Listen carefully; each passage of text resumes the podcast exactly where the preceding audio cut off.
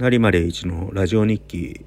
えー、こんばんは成間礼一です。今日はですね8月4日の11時に現在収録しております。と今日はですね東京 FM のラジオ番組にコメント出演をしました。タイトルは東京スローニュースのフォローアップというコーナー。コロナ禍で変わるドラマ制作という短いコーナーにコメントで出演しました。話したことはまタイトルの通りで、えーと、緊急事態宣言前後かな確かでドラマ制作が休止になった時期からガイドラインが出てどうドラマの作り方が変わったかとか今後どうなるかみたいな話を喋ったものをうまく編集していただいたものが流れました。うん、ちょっとね喋り怖いんでなんか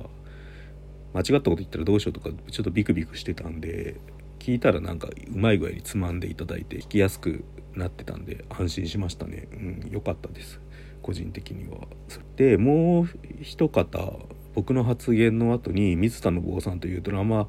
脚本、えーと、坂本雄二脚本の「マザー」とか「ウーマン」あとは野木明子さん脚本の「獣になれない私たち」とか工藤官九郎さんの「あのゆとりですか何か」とかのドラマを手掛けてる日本テレビの方ですよね。なんかアックスオンが多分 NHK と提携してるから水田さん前も確かワウワウでドラマ書いてるんで「モザイクジャパン」っていう坂本雄二さんのドラマを。なんかそういう行き来があるんだと思うんですよね。その辺もなんか一回聞いてみたいなっていう感じなんですけどそれで多分 NHK で今ドラマ撮ったんだと思うんですけれどで何ですか？で水田さんが手がけたのが工藤官九郎脚本の「ジョーク2022パニック配信」っていうドラマで、えー、とこれは8月10日の夜10時から NHK で放送されるそうですね。生田斗真さんが主演でまあ割と配信を題材にした作品で結構舞台的な作品になるんじゃないかみたいな話をされてました。あと撮影がどうなってるかとかそういう話もまあちょっと短いコーナーなんですが結構貴重な発言だと思うので現在ラジコで聞けるのでそのリンクも貼っておきますのでよかったら聞いていただければと思います。ただ早水健郎さんがパーソナリティで、えーとまあ、番組を聞いてて思ったのは、まあ、視聴者からの意見みたいなのが寄せられてマスクしてるドラマ見て楽しいのかみたいな話、うん、そのドラマの中でそのコロナ禍の話を見たいかどうかみたいな僕が発言したからところが使われてたからっていうのもあるんですけどそういう話にちょっとなってたんですよね。なんかそれがあやっぱりそうなのかって感じですよね。うん。えー、そのことについては先日リアルサウンドで座談会が発表されました。コロナ禍のドラマについての中でも他校和歌子さんと木俣冬さんと一緒に喋ってるんですけれど僕のスタンスとしてはなんですか虚構の中で現実について考えたいっていうスタンスなんですよねだから結構対比としてリアリティショーとか現実のニュースとかを出して、うん、そういうなんか本当に生の現実はちょっと自分は今辛いからなんかフィクションに逃げてたみたいな書き方をちょっとしててそれで何て言うんですかドラマよりは「進撃の巨人」とか「鬼滅の刃」みたいなちょっとファンタジー性が強い作品を読んでたみたいな発言をしてるんですよね。でその一方で割となんか現実のことを忘れさせてくれるドラマの需要といいますか、まあ、劇中にマスクとか出ない違う時代の話みたいなものをどの時代の話かわからないドラマみたいなものもいくつかあって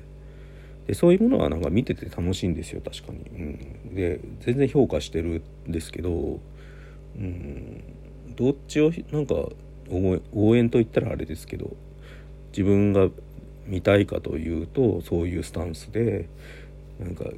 ゴリゴリの現実よりでもなく、えーと、現実から切り離された虚構でもなく虚構の中で現実を考えるっていうスタンスのものですね。その配分はなんかやっぱ作り手によって変わるんで難しいんですけれどそういうものを作ってほしいけど今の状況だと結構難しいのかなとか思いながら見てましたね。そしたらなんかえーと、ちょっと見逃してたんですけどプレスリリースみたいなものが結構各社で回ってて、えーと、木皿泉さんっていう信太をプロデュースとかキュートを手掛けた脚本家の方がいるんですよ。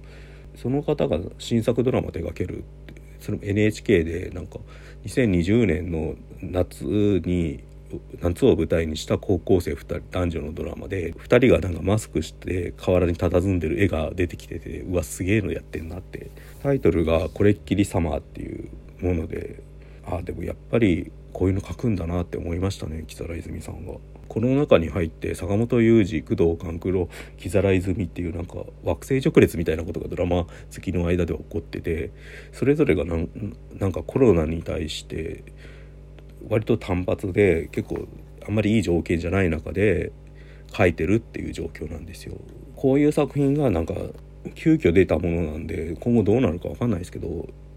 こういうのがちゃんと書かれてたってことはいいですよね。いいことだと思うんですよね。ただそれがもう NHK でしか作れなくなってるっていう現状はあるのかなと思いましたね。だから木更さんがそれこそ信太とかやってた頃はすごく日本テレビとかのなんかジャニーズアイドル主演のドラマとかでやってたわけですよね。うんなんかいい意味で商業性と作家性が共存できた時代があったんですけどそれが割と2010年に入ると厳しくなってって民放でそういうのそういういいバランスのドラマが作れなくなっていくんですよ。その代わり NHK だったり深夜ドラマだったりがそういった優れた脚本家の作品を回収して優あ言い方があれですね優れてるんだけど視聴率が取れない作品を書いてる脚本家の作品をどんどん回収していってて割と芸術性の高い作品を作り上げてるって感じなんですよただそれはやっぱ一長一短あってうんだから商業性に揉まれてないことによる